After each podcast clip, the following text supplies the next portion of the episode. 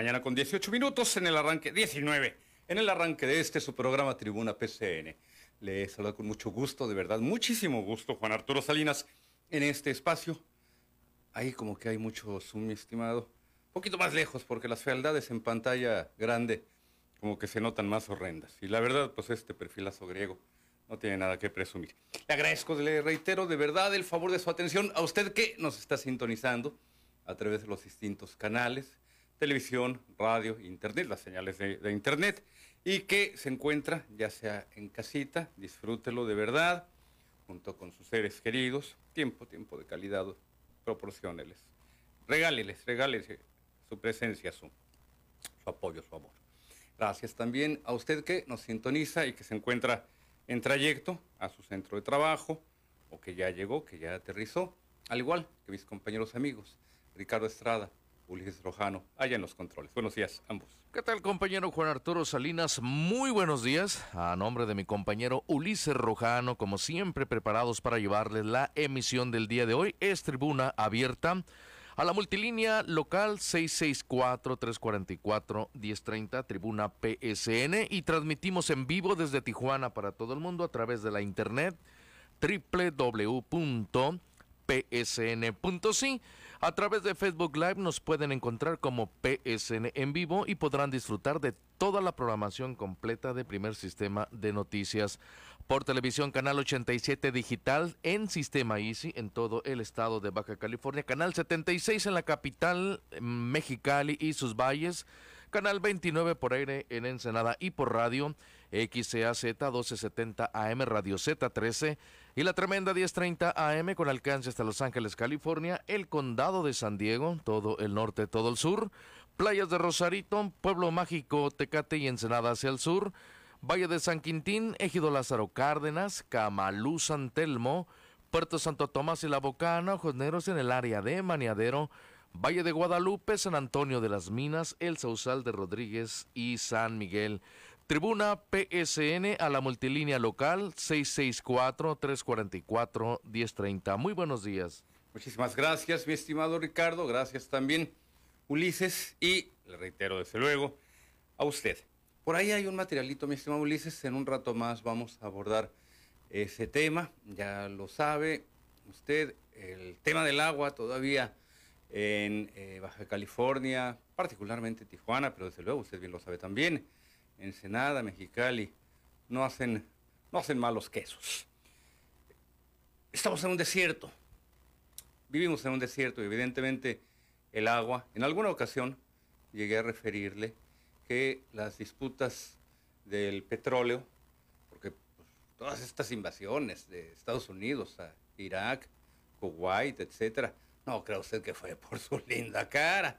Lo que querían era hincarle el diente a, a los, eh, a los, las reservas, a la eh, extracción petrolífera, los pinches gringos. No cree usted que por buena gente, por salvar al mundo. No, no, no, no. ni más. Nada de eso. Sin embargo, hoy lo que vamos a ver, y ya lo comenzamos a ver, recuerde usted el caso específico de Chihuahua, en que por allí hubo pues eh, encuentros, sobre todo desencuentros, eh, en torno al tema del abasto de agua. Eh, recuerde esa, esa historia reciente, es de hace apenas unos cuantos meses. Recapitulamos algunos de sus puntos si es necesario. Pero eh, yo quiero abrir, porque fíjese que me llamó mucho la atención, poderosamente la atención, este programa, con un ángulo del tema que el día de ayer le dábamos a conocer en torno al, por principio de cuentas, eh, descubrimiento de quién era el, culpable de la muerte de eh, dos niños en eh, Rosarito y que en sus primeros indicios este doble crimen apuntaba hacia un fenómeno muy familiar, muy que nada tenía que ver con el otro tipo de violencia que desafortunadamente también hemos visto detonar en nuestro estado. Retomo palabras que hace unos instantes parafraseo al presidente López Obrador para decirle que la violencia es una herencia que en Baja California dejaron estos, estos eh, eh, gobiernos que usted bien conoce, los eh, delincuentes de, de, cuello blanco del Partido Acción Nacional, que se enriquecieron, forjaron y formaron, amasaron grandes fortunas. Algunos de ellos no tenían ni en qué caerse muertos, tipo Jesús González Reyes, el Fufo Guerrero, quien llegó con una mano delante y otra atrás, como me dicen. Retomo palabras de lo que me dijeron, ¿eh? No creo que me burdo de quien llega eh, en esa condición. Puedo advertirle que en mi caso ocurrió lo mismo. Yo llegué con kilos de libros y discos. No sé para qué llegué con, algo así, ¿verdad? Pagaba uno más por, por exceso de equipaje en ese entonces. No, hombre, joven, ¿para qué se lleva todas esas cosas allá Tijuana? Pues que allá no hay tanto libro, tanto disco. Todavía había discos y LPs. Imagínense cajitas que pesaban bastante. Pero le reitero, el punto es que mientras que vimos la, eh, formación de estas fortunas, el surgimiento de verdaderos imperios, y no le estoy mintiendo, vea el palacete que se construyó eh, eh, Kiko Vega, quien le reitero, siempre le vendía a usted la idea, yo soy rico, yo nací casi casi en cuna de oro y pañales de seda. No se lo decía abiertamente, pero era la mejor forma. El, ladrón le va a vender a usted la idea de que yo no tengo necesidad de robarte mientras le está esquilmando mientras con la otra mano le está birlando la cartera. Ese, ese es el modus operandi de los panistas. Kiko Vega pues, es uno de los preclaros ejemplos. Eugenio Lourdes igual, no era el señor, eso sí hay que advertirlo, el Lourdes Walter de una familia de escasos recursos, no, no, no. Eh, pues incluso concesionario de una agencia de vehículos ahí en Mexicali, en la capital del estado, la Ford, pero tampoco le daba como para ser el magnate que presumía ser. Le reitero, la mejor forma, la mejor forma de advertir que eh, un sujeto elude la responsabilidad del saqueo, del robo, del atrocinio, del desvío del peculado, híjole, tantas palabras que hay en el diccionario, la mejor forma de evitar esto es decirle, yo ni necesidad tengo mientras le está chingando una lana. Pero volvamos al punto. Ayer le refería el caso, le reitero, de este eh, sujeto que hoy sabemos que se llama Matthew Taylor Coleman, quien, y esta es la parte que le reitero, hoy me llama la atención porque mire, ya anteriormente le he hablado de la gente que en torno a esta pandemia ha lanzado y aventurado teorías de la conspiración y una serie de temas y una serie de datos y audios y videos y que usted eh, está este, siendo inoculado allí con un nanochip y la vacuna lo va a matar. Por ahí me enviaba mensaje uno de los loquitos que, que, referí, que incluso compartí su foto por el riesgo que usted corre. El señor es transportista. Mis respetos en este sentido como persona, pero no, no, no puedo coincidir con alguien que trae esa idea de que por sí o por no nos van a, este, a esparcir el virus desde avionetas, desde drones y todo lo demás. Las torres 5G de, la, eh, del Internet, de las señales de Internet. Me mandó mensaje, ni lo leí y lo bloqueé. Yo no voy a hablar con un loquito. Bueno, va a decir yo sí.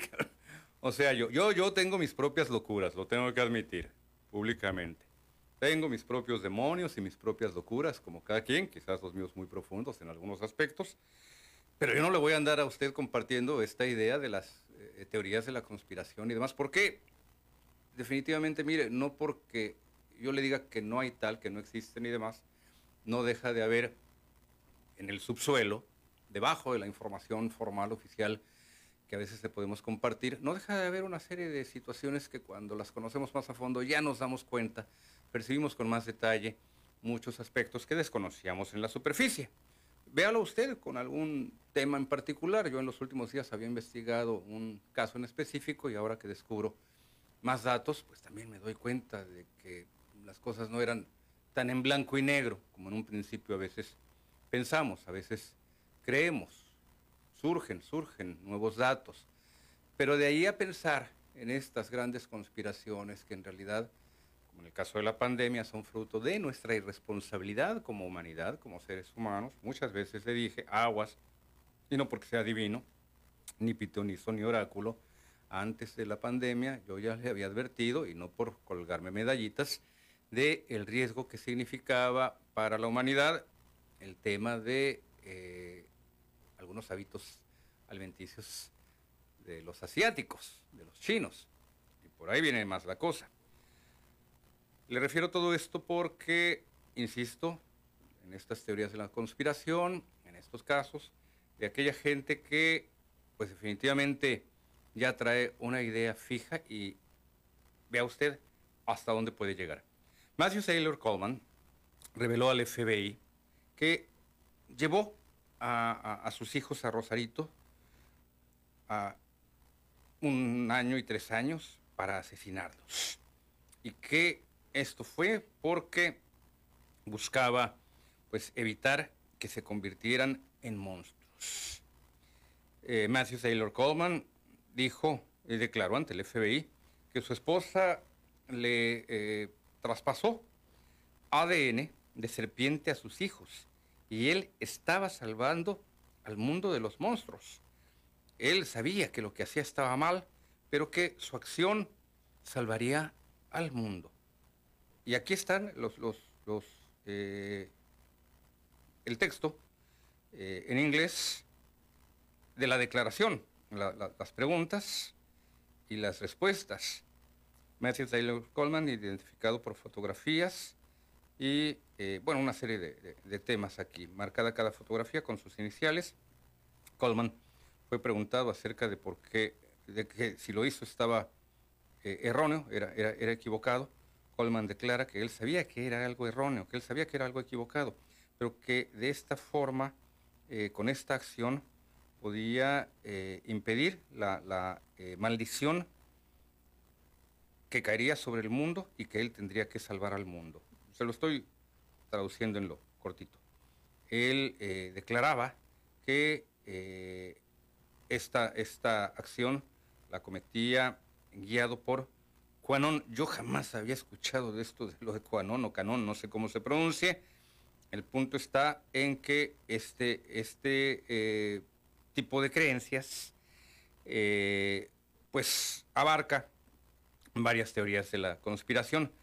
Le reitero, no sé si estoy pronunciando y la verdad no me interesa, eh, porque aquí el tema que le voy a leer en este sentido indica Quanon tiene muchas teorías de conspiración y van desde que la muerte de John F. Kennedy eh, era falsa, que hay rituales satánicos con sangre y temor a la explosión nuclear y que eh, frecuentemente se centran en la creencia de que la sociedad está controlada por un grupo, una camarilla global de crímenes de alto poder y que son, por cierto, quienes eh, de cuando en cuando pues arrojan por allí algún bicho, algún virus, a fin de que sus, eh, los países en donde esta gente de alto poder predomina controlen a la, a la humanidad.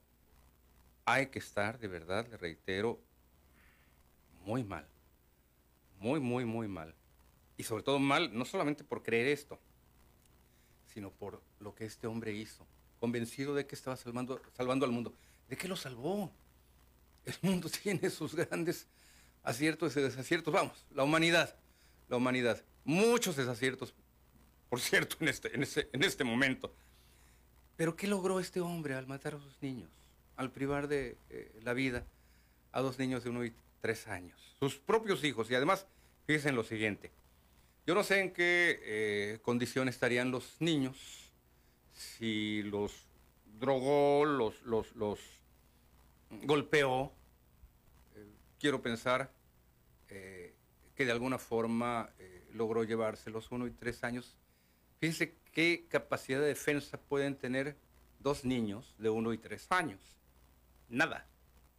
Nula. Absolutamente. Ahora bien, a un menorcito, no sé cuál de los dos, uno, era niña y el otro niño, no sé decirle en estos momentos ni los nombres, ni, quién tiene, tenía el año y, los tres años, creo que la niña era la que tenía un año. Pero vamos a suponer que se los lleva a ambos a, este paraje en donde los priva de la vida y que salvo que hubiera golpeado a, uno en la cabeza y al otro también. La segunda víctima pudo haber atestiguado conscientemente el asesinato de su hermanita o de su hermanito.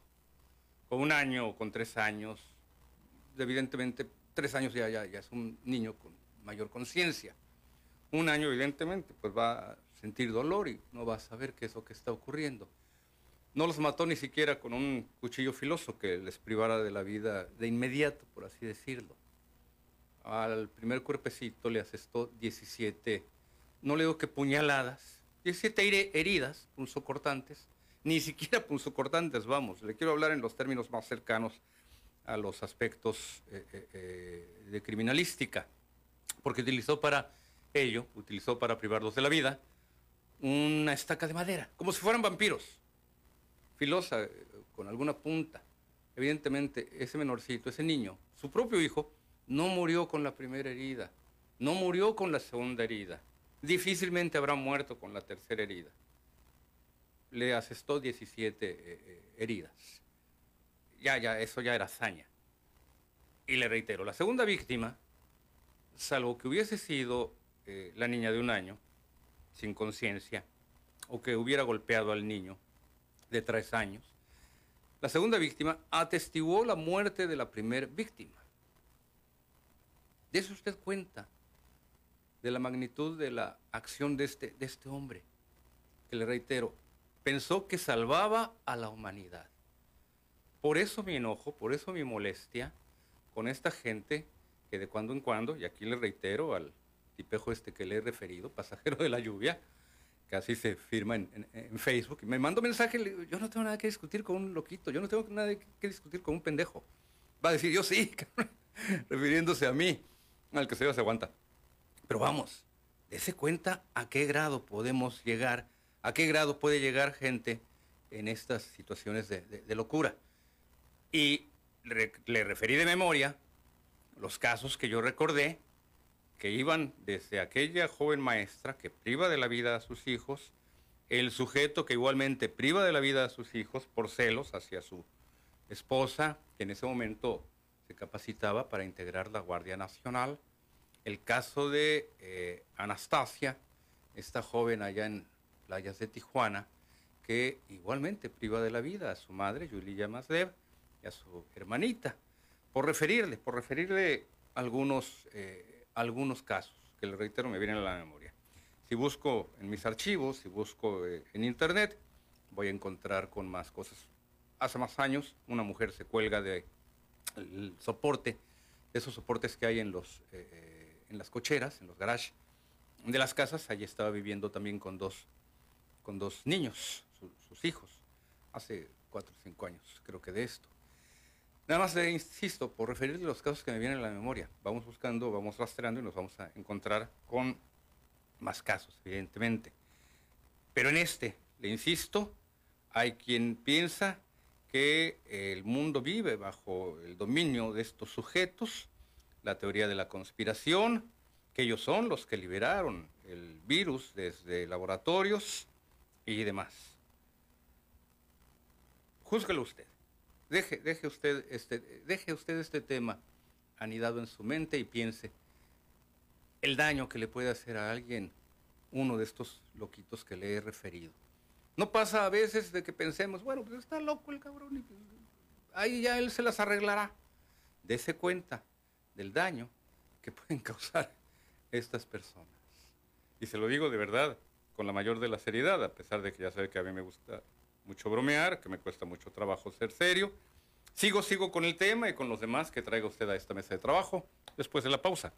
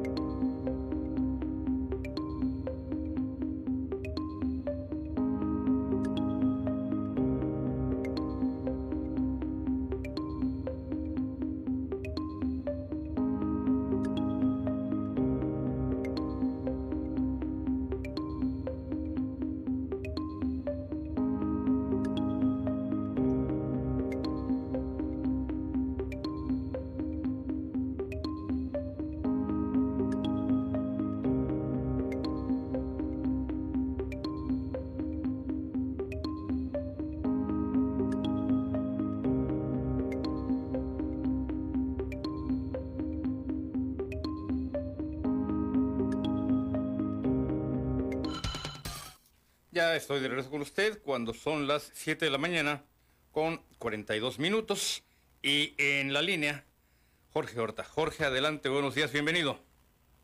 Muy buenos días, mi querido Arturo, pues acá transmitiendo desde el pueblo mágico de Tecate. Fíjate que el día de ayer se encontró un cuerpo, esta madrugada más bien, de una persona ahí en el rancho La Puerta, aparentemente de una mujer que pues estaba en una cobija y presentaba alrededor de la cobija manchas de sangre, por lo que se piensa que pues la fueron a, tirar a este lugar ahí en, el famoso uh, accionamiento Capiri que está enfrente del rancho La Puerta. También decirte que el día de ayer pues los soldados fueron emboscados, mi querido Arturo, recibieron una una alerta de Huachicol allá por la parte de Mexicali, casi a la Cañada del Sol, a la salida Tecate, y pues eh, en un en un carro de todo, todo terreno, eh, un grupo de un escuadrón ahí de, de, soldados, pues partió a ese, ese lugar, pero fíjate nada más que ya los malosos tenían ahí puestos un tipo de ah, pues estrellitas o alambres de púas de esos que ponen para ponchar las llantas en las en las este en las películas de guerra no y, de pues, acción. nada más llega ya el crimen organizado que tiene todo perpetuado y, pues a consecuencia de que pusieron ese tipo de, de varillas y de púas en el camino eh, volcó volcó eh, el vehículo. Afortunadamente nada más tienen heridas los dos de los soldados que estaban ahí pero sin embargo pues esta zona es una zona que es muy conocida en, en Tecate por porque pues es el, trasiego de droga, el guachicoleo, el, cruce de personas, en fin, que es, ahora sí que como dicen en el argot, en el argot policiaco y malandro, es donde está el clavo, mi querido Arturo. Exactamente, Jorge. sí, y también para decirte que acá en Tecate, pues ya eh, el Club Rotario está dotando de un terreno eh, muy amplio para hacer una subestación, subestación de bomberos para auxiliar a la gente que vive cerca del Parque Industrial Tecate. Pues coincidentemente el día de ayer hubo una, una esa madrugada se registró un incendio en la colonia Emiliano Zapata donde pues desgraciadamente una familia perdió todas sus cosas. un incendio pues todo fue eh, pues cuestiones materiales, no hubo víctimas que lamentar, sin embargo pues siguen los incendios aquí en Tecate y pues nuestros bomberos con lo que pueden pues ahí tratan de, de paliar esta situación. Y también decirte que uno de los basquetbolistas más reconocidos aquí en el nivel municipal, Fernando Yetis Cota, falleció el día de ayer, aparentemente allá en Los Ángeles, California, víctima de cáncer, era una persona pues trabajó mucho tiempo en el deporte aquí en Tecate, formó parte de la selección de Baja California y pues fue un gran amigo de, mucha gente aquí en Tecate, mi querido Arturo. Caray, eh, Jorge, pues todo el reporte que nos estás eh, compartiendo nos arroja eh, pues una serie de temas con relación a, a Pueblo Mágico. El que me parece que es muy doloroso es justamente cómo se ha intensificado, cómo se ha recrudecido el tema de la violencia, esta persecución de la que hablas y que nos reseñaste, incluso con este tipo de elementos, como estas eh, tiras especiales. Digo, esas no las venden en, la tienda de la esquina, ¿verdad? Oigan, me da una tira de púas, ni siquiera es, Jorge, el famoso alambre de púas que conocemos, y que fue inventado el siglo antepasado para evitar que el ganado pasara de, un, de una propiedad a otra, este alambre de púas, que por cierto hizo millonario a su, a su, a su inventor, porque un alambre de púas no alcanza ni siquiera a ponchar una llanta, tiene que ser un, un, eh, equipamiento específico para lograr eh, detener, y como tú señalabas, incluso lograr la, volcadura de un, de un vehículo en persecución. Como que las cosas se están poniendo eh, calientes allá en eh, Pueblo Mágico y además agrégale que precisamente por lo caluroso, por lo caliente vamos, pero aquí sí no en el sentido figurado, sino en el literal, es que estos, estos incendios rurales o también en algunas zonas eh, habitacionales donde abunda la maleza, están a la orden del día. Y pues lo triste del caso es que los bomberos trabajan a veces hasta con las uñas, mi estimado Jorge, o más bien digamos con las uñas quítale el adverbio, ¿verdad? Quítale el hasta. Gracias por el reporte, Jorge. Seguimos pendientes, seguimos todavía platicando y poniéndonos de acuerdo más eh, eh, tardecito. Yo me voy a comunicar contigo. Eh, platicaba con Atenas con relación allí a unos temas, unos espacios que lo habrá compartido para ver qué podemos, qué, podemos avanzar con esos, con esos dos temas, dos, dos propuestas. Claro que sí, mi Arturo, ahí estamos pendientes a ver qué, es lo que sucede. Ayer hablé con el alcalde también, con, eh, bueno, con el alcalde electo, con, con eh, Benítez, Benítez eh, acerca de la situación en que se encuentra ahorita su equipo de transición. Me da muy buenas noticias. Pero eso lo dejamos para otra ocasión, mi querido Arturo. Así es, y ya sabes que pues yo también, y estoy seguro que el auditorio igualmente tiene la oportunidad de escucharte. Bueno, por una parte ya también eh, es posible encontrar eh, tus programas, Jorge, en Alexa.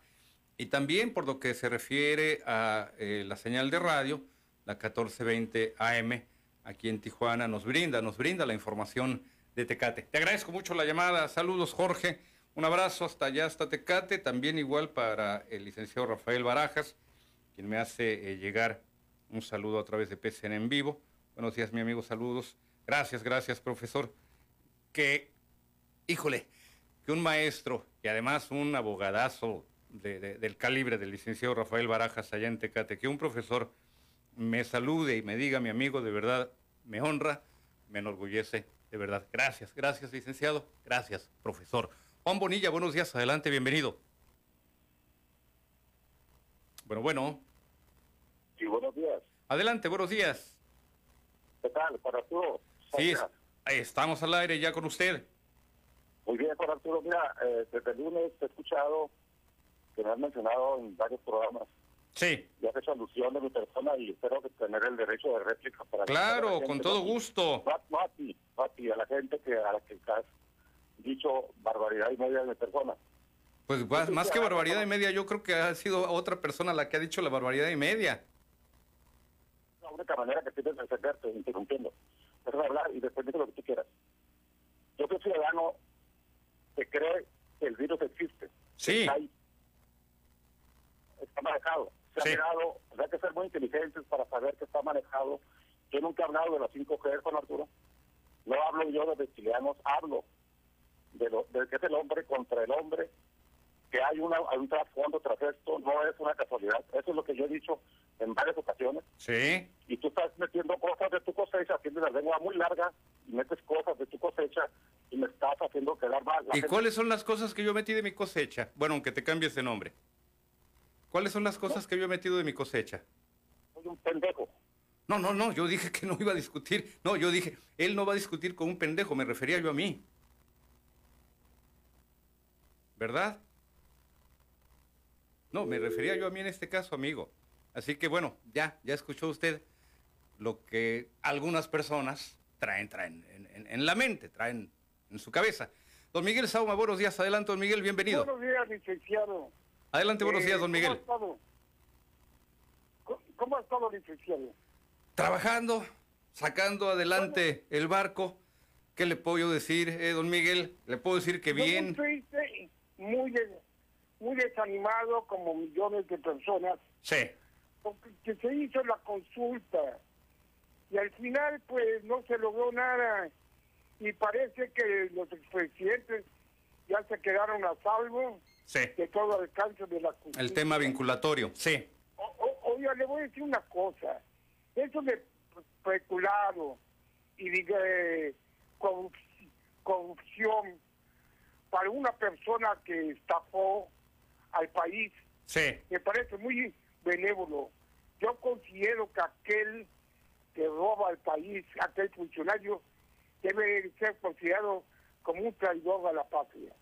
Así ha sido en algunos otros países, incluso, don Miguel, que han enjuiciado hasta a expresidentes. Le voy a contar una le voy a contar una anécdota. Usted oyó, usted oyó hablar de Luz Corral. ¿De quién, perdone? Luz Corral. El nombre como que me quiere sonar. Ella eh, eh, fue reconocida como la viuda oficial de Pancho Villa. Ajá, ok. Yo conocí, yo conocí a Luz Corral. No solamente la conocí, ya para hacer los más detalles, ella era prima de mi suegra, ahí en Chihuahua. Sí. Y yo platiqué mucho con la señora ahí por los años de 1960, porque ella murió por en los 70. Sí. Y me, me, nos contaba algunas anécdotas de Pancho Villa, desde luego. Y una que me contó es que una vez Pancho Villa comisionó a un capitán y a unos asistentes para que les llevara unos caballos a un grupo de villistas que se habían quedado varados ahí en una ranchería, un poco lejitos de Parral. Sí. Y pasó lo siguiente, que este capitán, con sus asistentes, tomaron los caballos y pasaron por un rancho y, lo, y vendieron los caballos. Sí. Y se fueron, se dieron la fuga, les pagaron muy bien. Eran como unos 40 caballos, 30, 40 caballos caballistas. Pues pasó, pasó el tiempo, pasó como uno, como año y medio. Sí. Y fíjense que Pancho Villa se volvió a, por azares del destino, se volvió, volvió a, a verse con el capitán. Ah, se los encontró. Se le cruzó en el camino con ese grupo. ¿Sabe lo que hizo Pancho Villa? Sí. Dígame. Ya se va a imaginar lo que hizo. No, pues los pasó. Los puso en el paredón y los fusiló. ¿Los pasó al paredón? Y los calificó traidores a la causa de la revolución. Yo creo que el que roba, el funcionario que roba a la nación, debe ser considerado con el mayor delito que hay en la patria. Traición a la patria. Sí, traición de lesa. Bueno, no traición de lesa eh, humanidad, traición de lesa patria. Hace falta que la justicia sea más dura. Mire, yo, estoy, yo como millones y millones de personas, yo estoy con nuestro presidente. Pues si algo le debo decir a nuestro presidente, que tenga la mano un poco más dura.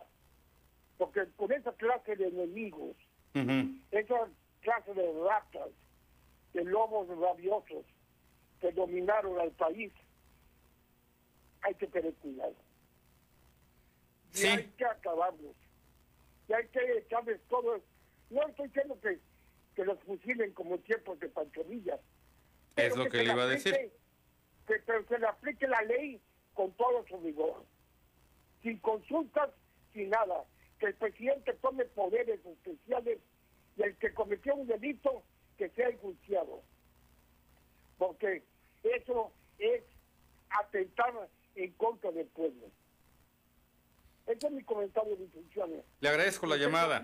Le agradezco la llamada, eh, don Miguel. Hay muchas aristas. Eh, si hablamos evidentemente del tema de Pancho Villa, ahí estaríamos también hablando. Efectivamente, sí del revolucionario, a veces considerado eh, duro, cruel, por algunas versiones que efectivamente nos lo presentan y, lo presentan de una forma eh, eh, ruda, hasta sanguinaria, junto con su eh, lugarteniente, si mal no recuerdo el nombre es Rodolfo, el apellido sí estoy seguro, es Fierro. me quedo yo más con la figura de Felipe Ángeles, el militar, el estratega militar de, Villa, con formación incluso militar en colegio, en colegio militar, eh, el general Felipe Ángeles. Me quedo más eh, eh, quizás con esa, con esa parte.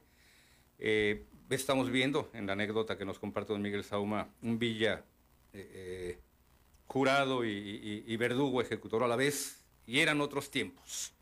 No vamos y no podemos en este punto juzgar figuras históricas. Lo que sí es un hecho, lo que sí es un hecho es comprender que actualmente, don Miguel, las leyes y toda una eh, gran estructura de nuestro país están eh, eh, creadas y forjadas de manera tal que esas figuras que usted está refiriendo, los expresidentes y exfuncionarios de alto calibre, están blindados y protegidos en buena medida.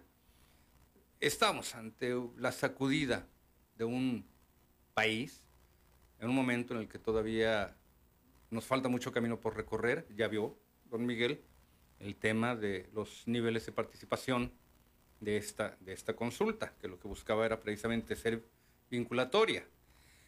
No lo veo como un fracaso, sí una falta de participación, evidentemente, pero en México todavía no estamos acostumbrados a estos temas, a las consultas.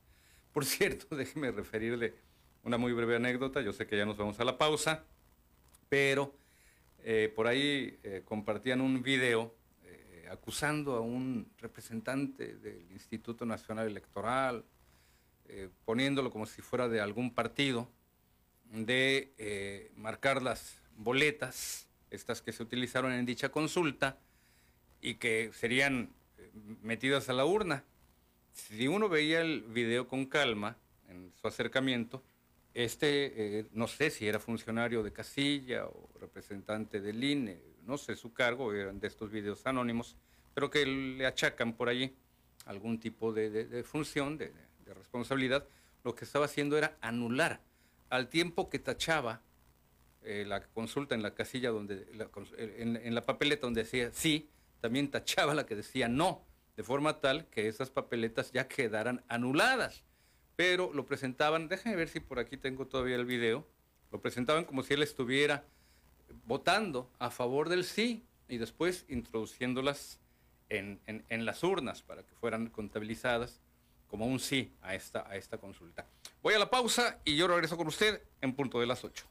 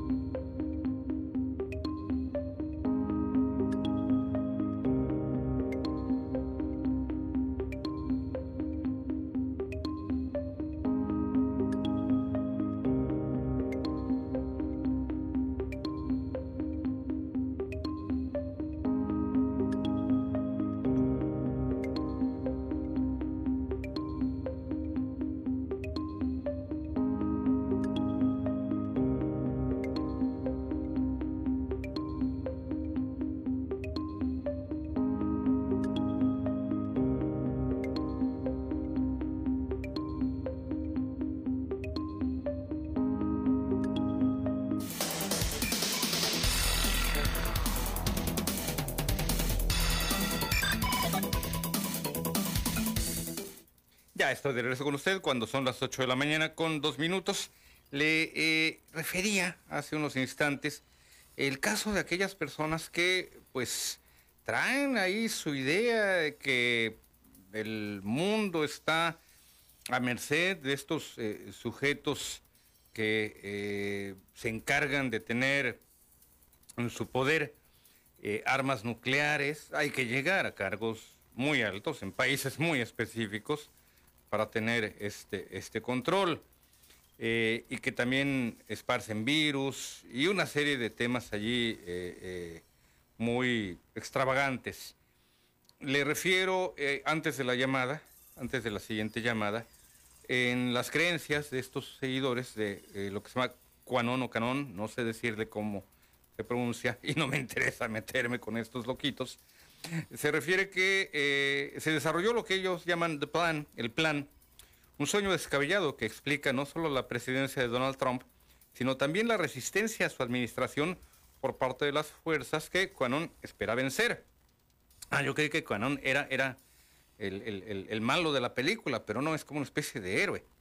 Según Q, el misterioso informante que está filtrando esta información al público, hubo gente, gente buena en este sentido se puede considerar a favor de ellos, como este sujeto, Matthew Taylor, que asesina a sus propios hijos. Hubo personas que impidieron que Barack Obama y Hillary Clinton se robaran las elecciones de 2016 y según su teoría, las élites demócratas necesitaban ganar la presidencia para pagar los fondos que la Fundación Clinton robó de otras naciones bajo la apariencia de ayuda de emergencia por el terremoto de 2010 a Haití. En lugar de, de ayudar a los haitianos desesperados, los Clinton usaron el dinero para financiar una operación masiva de tráfico sexual infantil de esa nación afectada por el desastre. Hubo quien identificó a la única persona que consideran lo suficientemente honesta y moral como para resistir el mal del Estado profundo, el entonces candidato Donald Trump. No, pues ya salió el peine, si están igual de loquitos que el pobre Trump. Recuerda cómo también Trump, eh, ese sí estaba bien pinche loco la finalización exitosa. Y, y mire, tuercas, Bernardo, o cómo se llama mi estimado eh, eh, Ricardo, el amigo que, llamó con otro, falseando el nombre, Bernardo García. Aguas, mire. La finalización, dice que yo le estoy inventando cosas, nombre. Me quedé corto, yo creo. Que preste para andar iguales. La finalización exitosa de este plan depende de miles de presuntas acusaciones secretas supuestamente compiladas por el Departamento de Justicia contra prominentes demócratas, élites y celebridades de Hollywood. Una vez que se revelen estas acusaciones, creen que los crímenes de las élites serán expuestos y serán arrestados y de inmediato enviados a la bahía de Guantánamo. Varios aspectos de la tradición de Conón reflejan tropos, es decir, temas antisemitas de larga data, de hace mucho tiempo. La creencia de que una camarilla global está involucrada en rituales de sacrificio de niños, que le dije, tiene sus raíces en el tropo antisemita de la difamación de la sangre, la teoría de que los judíos asesinan a niños cristianos con fines rituales. Además, Juanón siente un profundo odio hacia George Soros, un nombre que se ha, que se ha convertido en sinónimo de intromisión judía percibida en los asuntos globales. Y la obsesión constante de Quanon con una élite mundial de banqueros también tiene un trasfondo profundamente antisemita. Y me quedo, me quedo corto porque también le puedo referir otros temas, otros datos, pero bueno, mire, en suma, lo que vimos como un reflejo del grado elevado al que estas creencias pueden llegar es el dato duro.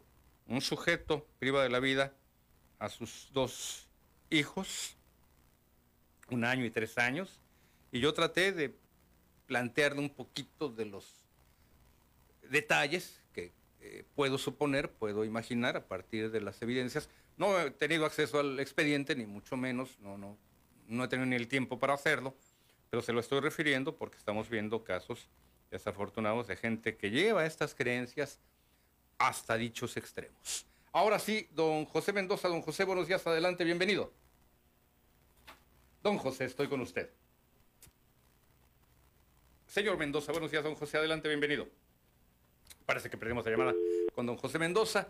Don Manuel Vidauri, buenos días. No pongas así ese nombre, por favor. No, no, no, es que ya había otra llamada antes, antes de usted. Adelante, don Manuel. Uno, el apellido Mendoza, es el nombre de Narciso Mendoza, de enero. Ándele, no, era la llamada anterior, pero la perdimos. Todavía hay tiempo para recuperarla. Son apenas las Pero me llamó mucho la atención y me gustó. Sí. La llamada del hombre que exige fusilamiento, sistema de muerte. Sí. Y hasta castigos esos infamables. Sí, don Miguel Sauma. Sí, arriba don Miguel. Pero no de una varilla, arriba su nombre, ¿verdad? Sí.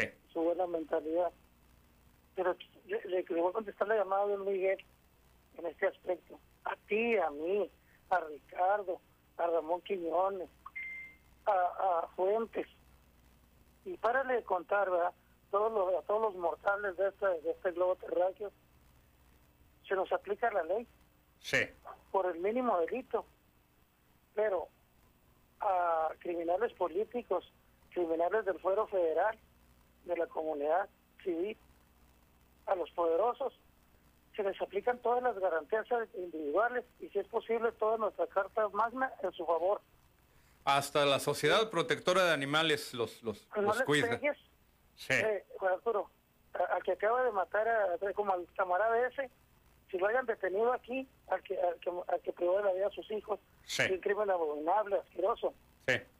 Este, eh, si, si los policías le pegan unos madrazos, no, no le dieron el debido proceso y lo tienen que soltar. Hoy estaría libre. Sí. Oye, qué poca madre de estos güeyes, del güey que hizo, que quiso las leyes en mi país.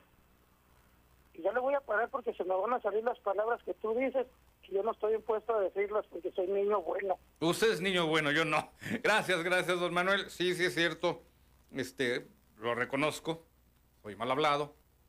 Ya le he dicho que soy de la idea de que el uso de eh, nuestro manejo del idioma, el lenguaje pasa por la mente, el corazón, las entrañas.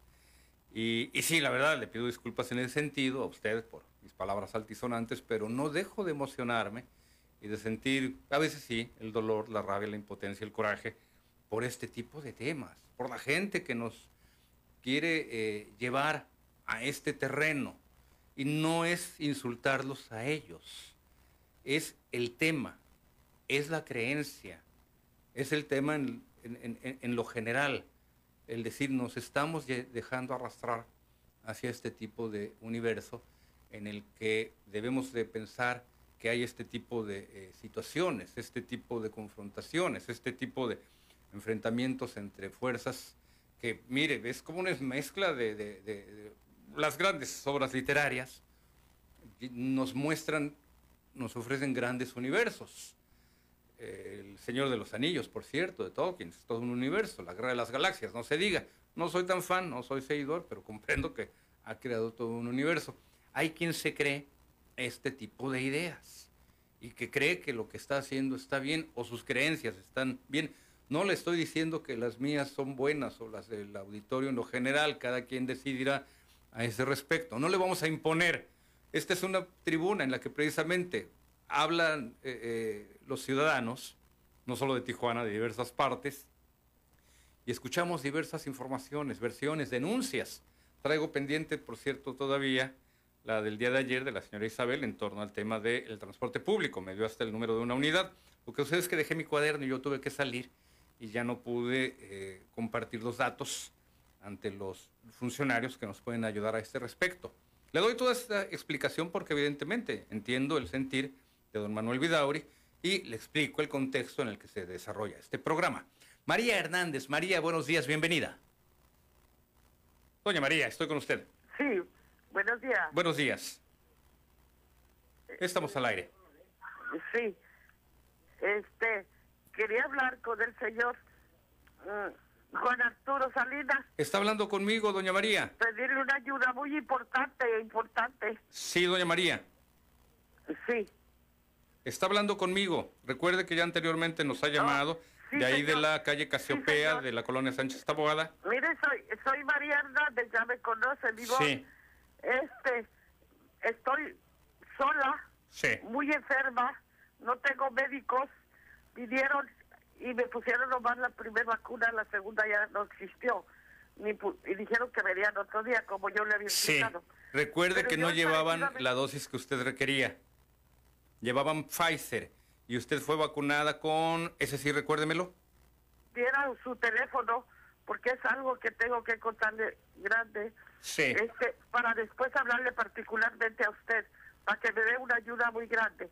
Sí, yo tengo su número telefónico. Yo tengo su número telefónico, doña María. ¿Qué le parece si yo le llamo? No tengo ningún inconveniente también en proporcionárselo. 664-438-5335. Sí. Todo el mundo lo tiene. La Sinovac fue la que me pusieron. La primera, ya no hubo más. Sí, su primer dosis, ¿cuál fue, doña María? Lo tengo anotado, pero recuérdemelo. Bendito sea Dios. Doña María, su primer dosis, ¿cuál fue? Lo tengo anotado, nada más que... Está bien, señor. ¿Sí? Está bien, por favor. Ok, yo me comunico con usted, doña María. Como verá, pues ya estrené cuaderno, porque el otro ya me lo terminé, pero ahí tengo anotados los datos de doña María y además su teléfono lo tengo aquí también ya registrado. Don Ramón Fuentes, buenos días, don Ramón, bienvenido. Muy buenos días, mi amigo. Adelante, don Ramón. ¿Me permites darle una opinión? Adelante, ya le ganó hace rato su, su, su, rival y estaba bien enchilado, ¿eh? Si se le pone enfrente, yo creo que sí le anda rompiendo su mandarín en gajos. Ay, padre mal hablado, grosero. le estoy picando la cresta, le estoy picando la cresta, a ver si se animan.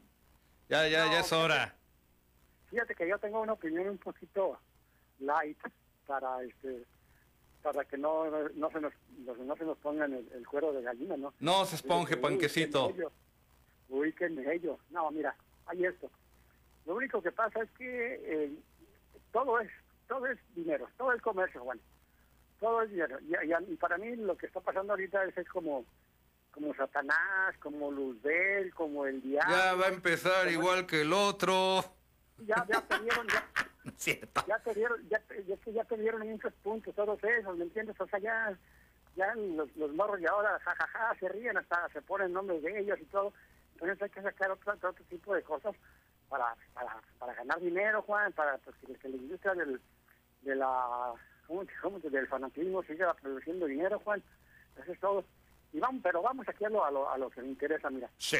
Ayer, ayer, ayer miré nuestra, nuestra futura presidenta municipal y, híjole, me gustaría ver, las juntas a ella y a Marina juntas, ¿no? Pero pues así le va a ser muy difícil. Para recomendarles un poquito, una recomendación. Yo jamás, jamás insultaría a una mujer, jamás, y nunca, nunca eh, hablaría mal de ella, ni mucho menos. Eh, pero sí les recomendaría, yo sé que Monserrat nos está escuchando, y le mando un saludo, eh, para que lean la carta a las dos que vean la carta que escribió Rosario Robles desde la cárcel. Sí. Y déjame te digo por qué. Porque no me gustaría, no me gustaría, ni menos en ellas, porque se ve que son unas mujeres con preparación, que se fingen de quién se rodean, para que luego no estén llorando como Rosario Robles en la cárcel. Porque se queja mucho ella que por qué nomás ella está en la cárcel y por qué los demás no. Entonces, yo con mucho cariño, con mucho respeto, sobre todo yo, yo la respeto mucho a las dos, yo voté por ellas y no me gustaría, no me gustaría que al final de esto estuviera que repetir la palabra esa nefasta, ¿no? que a mí no me gusta repetirla, que se dice, se los dije. Entonces, para que se pongan entonces que lean la carta, y, pero que la analicen, que no, no, no la lean. Sí. Que la analicen. ¿Y por qué la recomendación? Es decir, ¿hay algo que considere que puede sobrevenir? y que eh, resulte en responsabilidad eh, penal para ambas futuras gobernantes. Sí, mira, Juan, Rosario Robles se queja, mucho del, gobierno, ¿no? Dice, ella se, considera perseguida política. Sí. Pero hay mucho, hubo, una, una, una, gran complicidad ahí entre todos. O sea, que ella ni, ni encuentra con el dinero, por eso le dijo Peña Nieto que no se, no se preocupara ¿Por qué? Porque los que los, los ganones fueron los otros y la que está pagando es ella. Entonces, para que se fijen, que se fijen quién las va a acompañar alrededor de ellas, quiénes van a estar alrededor de ellas, para que no se metan en problemas, que se fijen a quién van a nombrar en los puestos claves. ¿Sí, entiendes? Para que no vayan después a decirles que, que, no les tenga yo que decir, se los dije. Eso es todo. Hasta mañana, Juanito. Cuídate mucho. Sí, gracias, don Ramón. Quiero entender, quiero entender por su comentario. Estaba precisamente leyendo a este respecto, buscando la carta de Rosario Robles. Quiero entender por el comentario de don Ramón que el consejo es precisamente para que eh, sean cuidadosas en quienes formen parte de su gabinete, estas, estas dos futuras mujeres gobernantes. Pero, pues allí más que una persecución política, don Ramón y el auditorio en lo general, veríamos la responsabilidad clara de cada funcionario y en este caso exfuncionarios. Don Felipe Rodríguez, buenos días, adelante, don Felipe, bienvenido. Bueno, bueno, don Felipe. Parece que don Felipe no nos pudo esperar. Don Oscar Rodríguez, buenos días, Oscar, bienvenido. Buenos días, Juan Arturo. Oye, estaba escuchando el tema ese, ese matón, del asesino loco ese que mató a sus hijos. Sí. Eh, te voy a decir una cosa, mira, ese pueblo de Estados Unidos de hace muchos años sabemos que está enfermo, pues sin todos, pero la mayoría. Eh, pues no, ni tan la mayoría, son más de 300 millones, imagínense. son poquitos. ¿Verdad? no, pues eh, esos cuates están... sí. La, droga, la química, las guerras, que si hay casos, que, y, las creencias, el fanatismo, don Oscar. El fanatismo, la ignorancia. Sí la enajenación, porque esas personas no tienen buena cultura. Por fortuna no son, no son ni siquiera la mayoría, eh, don Oscar. Sería injusto. es como si dijeran, la mayoría de los mexicanos son eh, viciosos, narcos, etcétera. Pues no, no, yo creo que no llegaríamos ni a un porcentaje de un solo dígito. Es más, yo creo que de ahí no pasa, de un porcentaje de un solo dígito de la gente que se dedica a ese tipo de actividades, don Oscar, lo que sucede es que no es que sean las mayorías, es el daño que causan precisamente esas personas que más allá de los términos contables, don Oscar, de que sean una minoría, el daño que puede provocar una persona con este tipo de casos y de creencias. Yo le referí también al auditorio, usted recordará, don, eh, don Oscar, hace días, cuando este tema inició el pasado lunes, yo le recordé al auditorio los casos que han tenido lugar aquí en Tijuana y de los que mi memoria pudo, pudo eh, eh, traer a, esta mesa de trabajo. Los casos de aquellas mujeres y hombres que han privado de la vida a sus hijos principalmente o a otros familiares, como el caso de esta eh, joven Anastasia Levchenko, si mal no recuerdo su, su apellido. El punto, don Oscar, es que también podríamos referir por qué este tipo de fenómenos se registran en Tijuana, en lo general en nuestro país y también en lo general en el, en el mundo. Y vamos a ver, vamos a ver una serie de causas, de fenómenos, vale la pena analizarlos. Yo sobre todo alertaba a don Oscar respecto a este tema, la necesidad de estar muy pendientes de los casos de violencia intrafamiliar que puedan llegar a este tipo de niveles. No sé decirles si la esposa de este eh, hombre joven, incluso con una preparación de buen nivel, de buen calibre, Matthew Taylor Coleman, si su esposa vio algunos indicios que pudieran haber llevado a prevenir este crimen tan lamentable de sus dos, dos hijos. No sabemos hasta el momento cuál sea la postura de, de esta mujer, además de estar tremendamente dolida. ¿Qué es lo que ocurrió a este respecto? ¿Qué pudo haberse hecho? El hubiera es el tiempo tonto, hay que admitirlo, don Oscar, pero ¿qué pudo haberse hecho por evitar este tipo de casos. ¿Cómo detectar a tiempo a un posible eh, homicida, a un posible eh, hombre o mujer violentos, a un posible eh, perpetrador de, violencia, a un posible violador? ¿Cómo detectar a tiempo esos, esos casos? Son los que a mí me parece que son que es un tema muy importante que nos tenemos que tomar muy en serio. Ciudadanos, autoridades, leyes medidas, organizaciones que puedan ayudar al respecto, don Oscar. Eh, no, pues qué triste, no, pero te voy a decir una cosa, en México hay mucho, mucho refugiado escondido de ese tipo de gente que viene a Estados Unidos. Y lo peor del caso es que se van nuestros hijos, nuestros hermanos a trabajar y no aprenden otra cosa más que lo negativo, ¿verdad? Y veamos también la parte positiva, veamos también la parte positiva, don Oscar.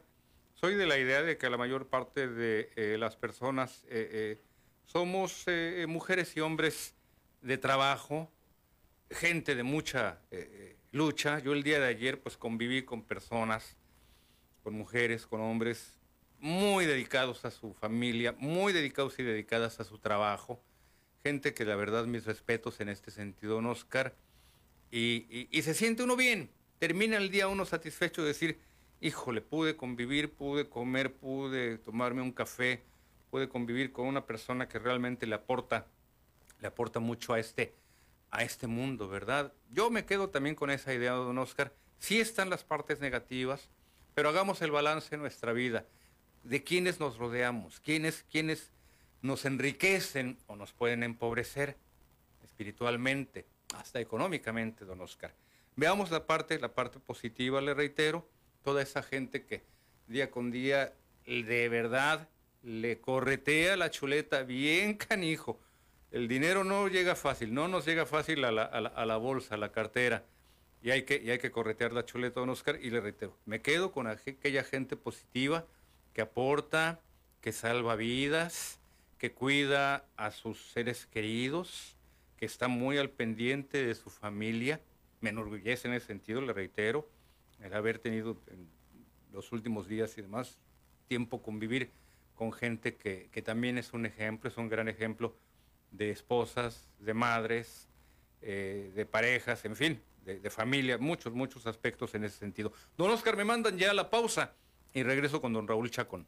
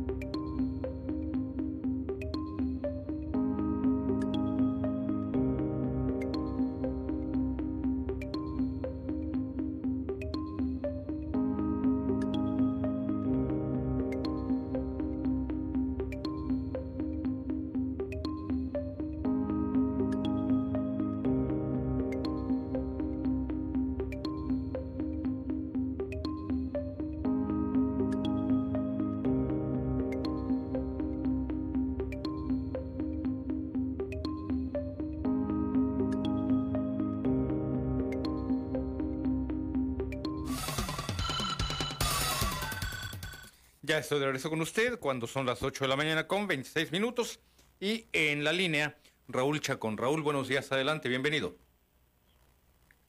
Raúl, estoy con usted. Perdimos la llamada con don Raúl Chacón, Jorge Campero en la línea.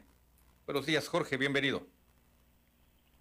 Sí, con Arturo, buenos días. Adelante, Jorge. Eh, escuchando tu programa. Gracias es muy lamentable sobre estos acontecimientos que pasan eh, por gente que comete estas atrocidades, porque no hay otra forma de mencionarlo. ¿Te acuerdas eh, de un muchachito, un, creo que era un niño? Eso fue en Tijuana, eso fue algo que bárbaro.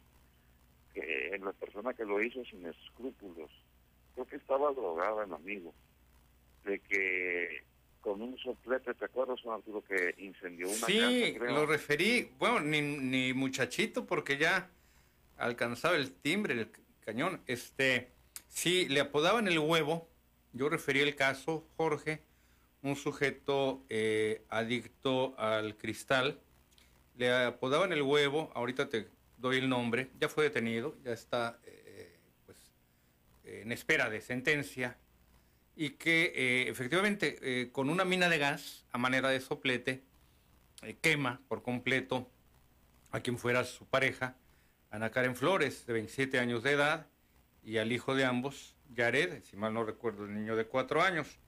Referí, Jorge, que tuve oportunidad de platicar incluso con familiares de Ana Karen, que me contaron la forma en la que pues este sujeto, eh, con el apoyo de su familia, había huido a Guanajuato, donde finalmente fue capturado, y todo el proceso al respecto.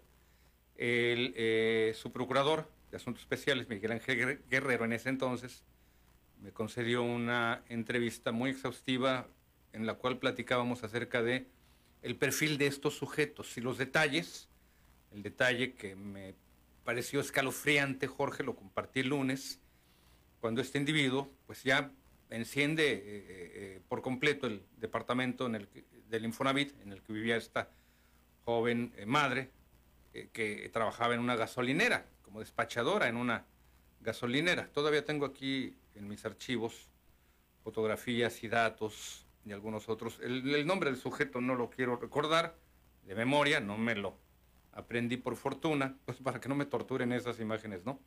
En las noches en las que no puedo dormir, estoy pensando y pensando en cosa y media. Pero efectivamente, Jorge, eh, el dato que me parecía escalofriante, reitero, que me proporcionaba el licenciado Guerrero, es que este individuo, el huevo, eh, cuando ve que el menorcito envuelto en llamas intenta salir del departamento, también envuelto en llamas, le da una patada y le cierra la puerta a efectos de evitar que el niño saliera corriendo, saliera huyendo. Así que imagínate, y era su hijo, era su hijo Jorge. Así que imagínate, estamos hablando de sujetos como este individuo, Matthew Taylor, con sus creencias, que, el daño que le pueden hacer hasta a sus propios hijos, Jorge. ¿Qué no podemos esperar quienes no tenemos nivel en el entierro con estas, con estas personas, con estos individuos? Ya oíste que ya me habló para reclamarme aquí este eh, camarada que trae sus, sus ideas. Pues, ¿qué vamos a, qué, qué, podemos esperar? Eh, Jorge, pues evidentemente son temas muy delicados. Sí, Juan Arturo. ¿Y qué me dices, Juan Arturo, también? Fíjate, a consecuencia de la droga, pues, ¿qué más puede ser, pues? De que cuando por ajuste de cuentas se desquitan con niños. Hace poco también fue otro tema en Tijuana que eh, creo que mataron a uno o dos niños, no recuerdo muy bien. Pero por ajuste de cuentas, por no pagar una deuda de que debían droga, no sé. Su padre. Otra que es, sí, otra que es también eh, cuando escribían familias enteras, no les interesa si hay niños de por medio, familias completas. ¿Qué pasó hace mucho tiempo aquí en el Sausal? ¿Qué pasó? Bueno, sí, en el Sausal, por allí de que fue el 97, este caso en el que, en el que pues literalmente eh, toman a varias eh, eh, personas, corrígeme si me equivoco, estamos hablando quizás de una docena, y los fusilan, estilo paredón. Así es, bueno, entonces todo eso, pues te queda como cicatriz, imagínate, yo me acuerdo de todo eso, nos queda a nosotros que, que, no tenemos nada que ver ahí, pero que escuchamos y, y, estamos atentos a noticias, imagínate nada más cuánto tiempo ha pasado y, y, y, vemos que todo esto eh, no tiene fin. Esto es un cáncer, bueno, pero esto es peor que pandemia, porque te digo, quedan cicatrices en el alma, los que no tenemos nada que ver ahí, y pues enterarnos de estas cosas, la verdad lastima mucho porque nosotros, eh, pues, pues tenemos sentimientos, pero esa gente que comete todo eso, ¿qué sentimientos pueden tener? ¿Qué humanos? ¿Qué, O sea, no, no tienen perdón de Dios. ¿Y qué merecen ellos? Déjame, sí, déjame nada más corregir un dato erróneo que yo compartí, Jorge. eh, que este sujeto, que por cierto ya eh, aquí tengo su nombre, Josué Rodríguez Vázquez, solamente recordaba Josué, pero no los apellidos, dije que estaba en espera de ser sentenciado. No, ya fue sentenciado desde el 18 de septiembre del 18, va a pasar 50 años por eh, quemar y pues matar, privar de la vida a, Ana Karen, su expareja, y a, y a Yared, su, su propio hijo. Estos hechos ocurrieron el 5 de julio del 2017.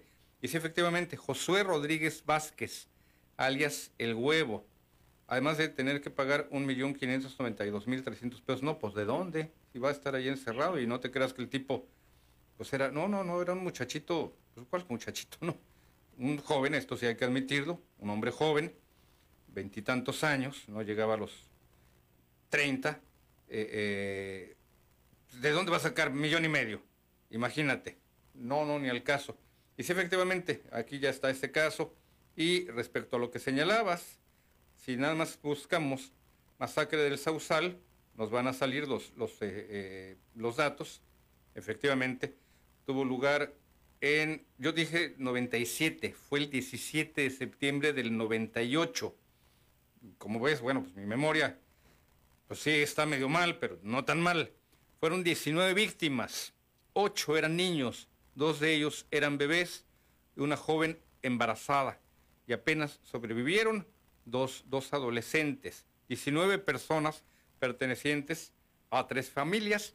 Esto en la masacre del 17 de septiembre del 98, ahí en el Sausal. Jorge, gracias por la llamada. Me mandan a una pausa y regreso con usted.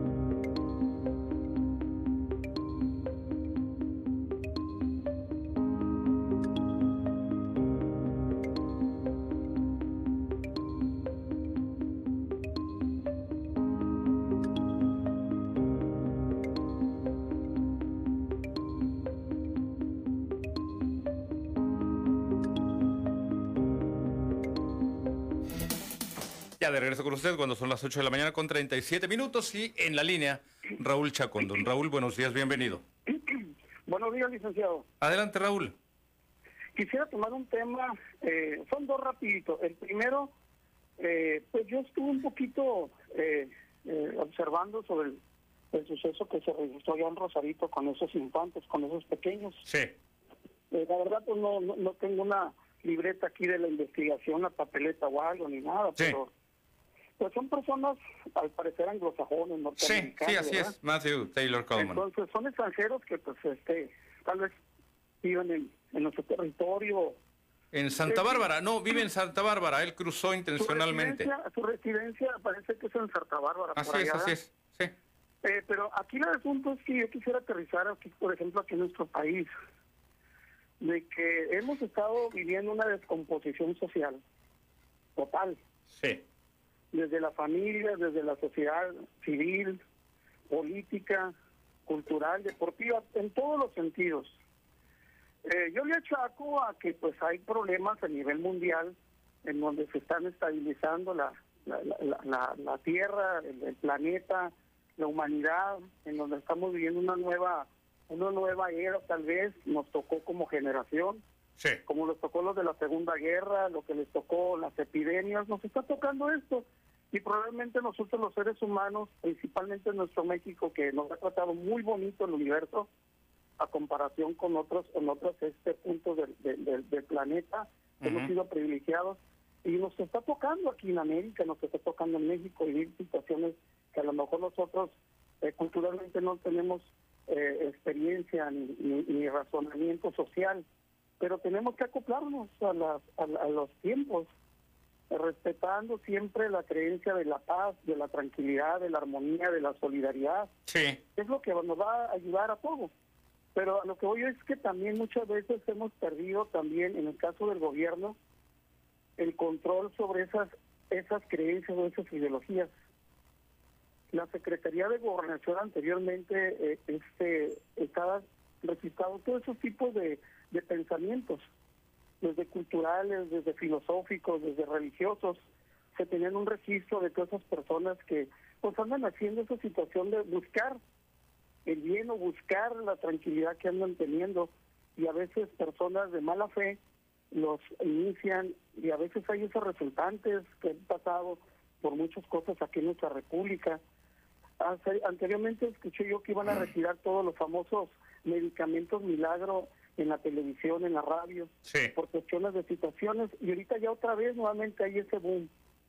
Y lamentablemente también hay cuestiones de pensamientos. Yo hablo de la televisión abierta y veo que pues hay una persona que dice que yo te puedo resolver tu situación, que tú tienes esto, que a ti te pusieron esto, que a ti te hicieron lo otro, y la gente buscando soluciones. Hay gente muy débil de pensamiento, personas que se les cierra el mundo y cae con esas personas vivales y, que lamentablemente pueden ocasionar una situación que no es muy favorable para ellos y para la sociedad. Entonces es un llamado a la Secretaría de Gobernación y es hora de que empiece a ver los registros de las personas donde se están reuniendo, de las personas que están haciendo, ya abriste una casa y que dice que es cultural, pero vamos a ver qué realmente haces allá adentro, que ya se abrió una, un lugar que es de congregación, qué estás haciendo realmente, y lo malo, la maldad que tenemos en las redes sociales, que eso no se puede controlar, que pululan personas que se dicen que son los mesías o se dicen que son las personas que tienen la mano, la, el, hierro o, llevan a la mano la, la, ¿cómo se dice? La, bendición del creador del universo. Y ahí están, y caen los seres humanos, caen nosotros que vemos en esos lugares. Entonces también eso hay que hacer algo también gobierno y sociedad y concluyo con esto, licenciado. Mire, le voy a dar una experiencia, mire. Yo vivo aquí en la delegación de la mesa, licenciado. Eh, soy de las personas que me considero pionero de aquí, de, toda esta zona, desde mis señores padres atrás. Eh, hemos perdido mucha, mucha unidad de solidaridad, eh, desde vecinos hasta comunidad. Ya no nos conocemos. A veces ya ni nos hablamos. Sí. ¿Verdad? Entonces eso merma en que la situación y la armonía en, en la comunidad eh, esté baja, esté negativa, que no avance. Aunque llegue un gobierno que diga quiero hacer esto, si se cierra la comunidad, pues no puede hacer nada, no puede hacer nada el gobierno. Mire, hace una semana ahí en la, en la, en, la zona eh, pública, dejaron un bulto. Hace una semana, licenciado, y nadie habla. Y ese bulto ahorita, hace tres días, está escurriendo sustancias orgánicas. Y nadie habla. Pasan por ahí, lo ven. En la noche ciertas personas de la comunidad van en bolitas, se toman la foto, ven, aumentan y se regresan. ¿Hasta dónde hemos llegado como sociedad? No sé qué sea eso. A lo mejor es algún animalito ahí que fueron y tiraron ahí y se descompuso. A lo mejor son algunos desperdicios de alguien que se le ocurrió hacer una fiesta y lo dejó y lo puso en la vía pública. O probablemente sea algo más. De nadie hablamos. Sí. No nos interesa.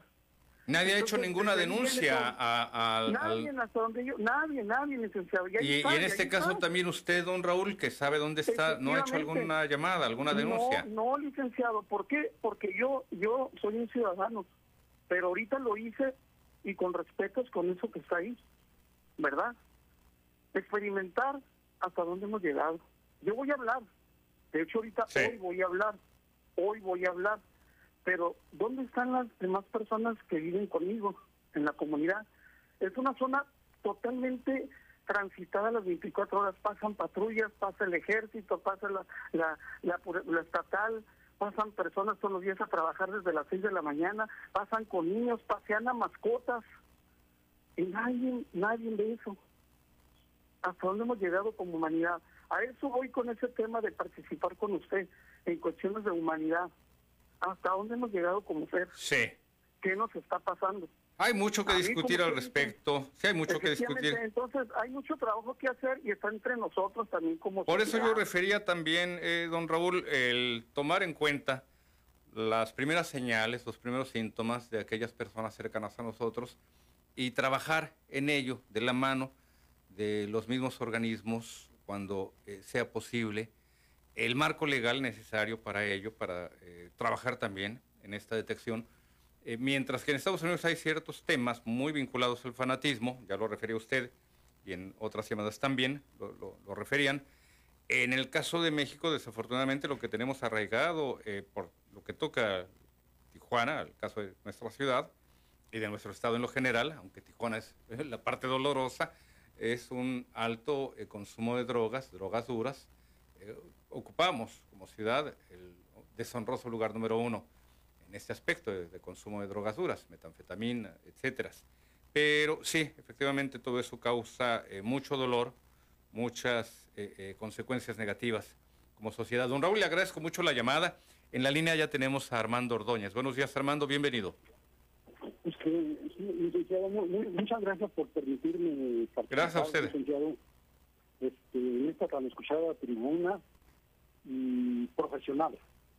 Y el auditorio debe sentirse a gusto porque escuchamos eh, no solamente una un lado, sino los dos lados. Esto lo digo por lo siguiente. Eh, y estoy hablando de, voy a hablar eh, de medios nacionales, cómo manejan la mentira, la, la, este, la manipulación de la información. Por ejemplo, por primera vez ayer se reunió eh, se reunieron las, cámaras para desaforar a, Mauricio Toledo y a Saúl Huerta, dos diputados. La comisión permanente, licenciado, y digo, qué vergüenza, qué vergüenza que para que, que, en primer lugar haya esas leyes constitucionales que solamente se puedan reunir eh, por mayoría calificada. Sí, lo refirió usted. Comisión permanente. Sí, Sí, licenciado, y además López Obrador había enviado una iniciativa en la cual el desafuero, el desafuero fuera para todos los servidores públicos. Y es vergonzoso el, escuchar a comentaristas que no tocan ese tema, ¿sí? Y por el contrario, agarran y dicen, no, dicen, desaforaron a Saúl Huerta y a Mauricio Toledo, y, ahí viene la manipulación. ¿Cómo, cómo en eso? Pero Mauricio Toledo, esos escucharon varios medios nacionales, pero Mauricio Toledo ya se fue para Santiago de Chile, ya, ya no para allá, y ahora para que lo agarren, porque la fiscalía no actúa a tiempo.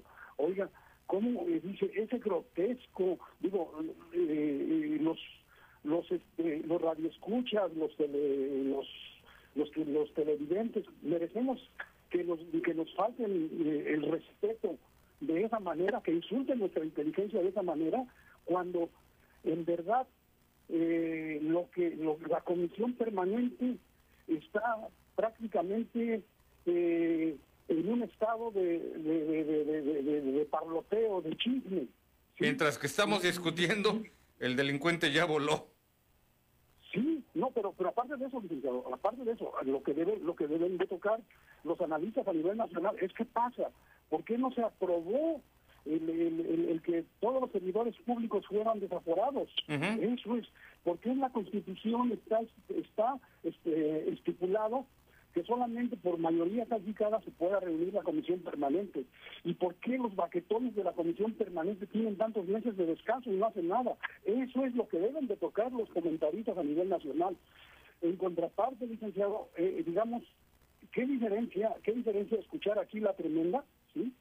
¿Sí? Muy diferente, lo digo al auditorio, a los anunciantes, a todas las personas, y, y, ya nosotros como pueblo podemos tener una opinión que no que no se, que, que no nos lleven que no nos manipulen que no nos manejen sí precisamente por esa por esa publicidad falsa por esa falsa información de los medios nacionales es el que es que el país está tan atrasado por eso por eso van van de alguna forma eh, siendo un lastre Armando estos eh, desde algunos medios algunas leyes dinámicas que lo que tratan es de contener eh, este, este avance de nuestra sociedad. No digo que todos los eh, pasos sean certeros, pero hay mucho lastre, Armando, muchos intereses.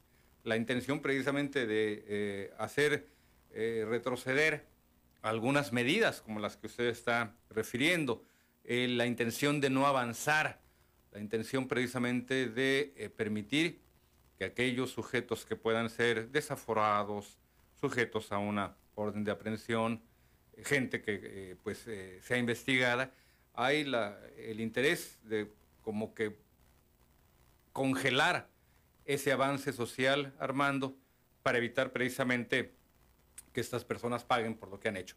Armando, gracias por la llamada. Lisbeth Escoto, buenos días, Lisbeth, bienvenida. Lisbeth, estamos al aire, adelante, buenos días, bienvenida.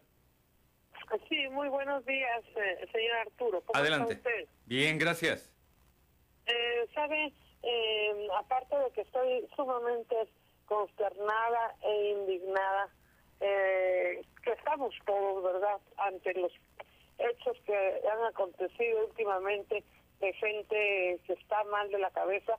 Sí. Eh, eh esto yo considero que, que ya rebasa todo entendimiento, toda eh, toda educación, toda formación. Y pienso que eh, eh, las bases principalmente en el ser humano, porque no el ser humano no es malo, se hace malo por las continencias de, las drogas, por el mal vivir, por la, la, situación que, que, pasan algunas personas y se hacen delincuentes, ¿no? Eh, ya no razonan, ya, ya es una cosa eh, tremenda. Entonces, eh, eh, ese tipo de personas, cuando tengan síntomas así de locura, pues hay que definitivamente tratarlas inmediatamente porque es dañino para la sociedad y para su propia vida. Sí, Entonces, es de lo que hemos hablado. sí, aparte de eso, señor Arturo, eh, yo creo que lo más importante aquí es la formación de, eh, de nuestras raíces, de cómo nos educaron, de qué, de qué manera eh, nos trataron cuando éramos niños. Sí. Porque ahí viene la, la, la, maldad del, de, la, de la persona o la rebeldía o el coraje eh, y entonces viene a reflejar una... Eh, un comportamiento totalmente equivocado, pero no porque sea malo, sino porque, eh, como dicen, los padres lo hicieron así. Eh, eso no justifica la, la, la maldad de su corazón, la hazaña tan terrible que tuvo ante una situación de matar a sus propios hijos. Uno fue de dos años, el, el, el, niño, y la niña de nueve meses, oiga. Mm es inaudito, de veras. Entonces, efectivamente. este tipo de personas no deberían de salir, eh, no sé, eh, yo soy cristiana para la gracia de Dios, pero eh, una cosa sí, sí, honestamente sí me revela, como ser humano, me es impotente decirle, pero eh, merece, honestamente, eh, eh, todo el peso de la ley. Así es, así es, eh, Lisbeth. Sí, y bueno, habrá quien eh, ampare a este sujeto bajo la noción de que actuó bajo determinado tipo de influencias, que no está bien de la cabeza, y en lugar de cárcel, pues lo que, refiere, lo que van a hacer es mandar de un hospital. Yo me inclinaría porque su defensa buscará dicha, dicha salida. Eh, sí, hay mucho que platicar al respecto. Elizabeth, ya el tiempo ya de este programa eh, se está agotando. Usted inició su participación refiriendo un tema que, por cierto, muchos, muchos filósofos lo han retomado. Si el hombre es bueno o malo por naturaleza. Hay, hay, hay muchas teorías al respecto, usted bien lo sabe. Muchos filósofos, muchos filósofos han discutido el, el, el, el tema que usted nos, nos trae a colación. Si en libros gordos y cachetones no ha sido posible eh, eh, llegar a una conclusión, pues menos en unos minutos de participación en radio. Lo que sí eh, coincido con usted, nuestra formación es vital en ese sentido. Y lo desafortunado de estos momentos también, Lisbeth, hay que ser muy honestos, es que el ser humano, particularmente en, en, su infancia, en estos momentos, está cincelado está hecho a golpe de, cincel, de mayor con una mayor probabilidad de hechos negativos en su vida que positivos. ¿Por qué? Porque es, eh, son pocas las personas que alrededor de un niño lo puedan amar y son muchas las personas que en un entorno general social le puedan querer hacer daño. No directamente quizás, la venta de droga, la violencia en lo general, los malos conductores que pueden privar de la vida a un, a un menor de edad. A mí me molesta mucho y, estoy trabajando en ello con respecto al tema de aquellas personas que eh, pues manejan de una forma irresponsable y que pueden, pueden privar de la vida, sobre todo a un niño.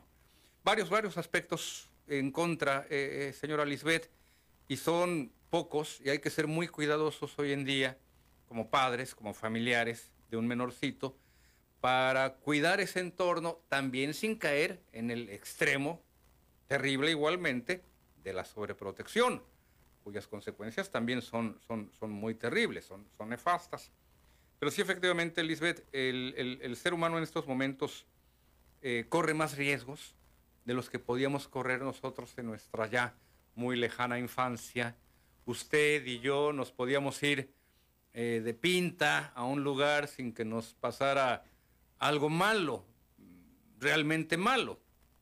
O yo eh, referí el día de ayer, cuando eh, también ya lejana juventud, pues me iba de vago a otros estados, a otras ciudades de la República, a veces solo, a veces con amigos, a veces de raite, de mochileros, llegando desde Mérida, Yucatán hasta Cancún, pidiendo raite esa fue mi vida, esa fue mi juventud.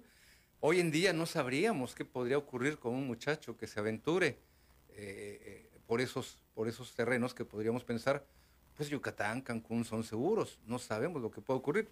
Vea el caso de las fosas clandestinas de Veracruz.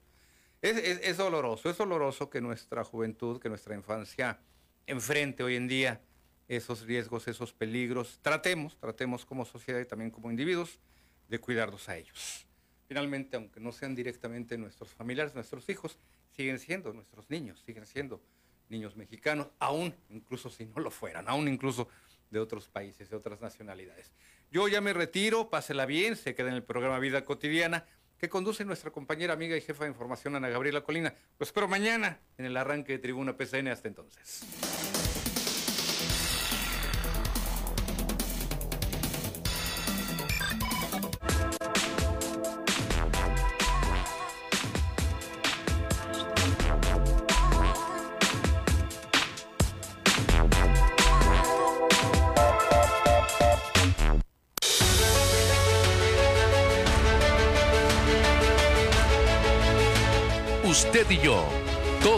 En la edición nocturna de su noticiero al día. La voz de la gente y las imágenes actuales lo tienen siempre al día. Toda la información aquí con nosotros.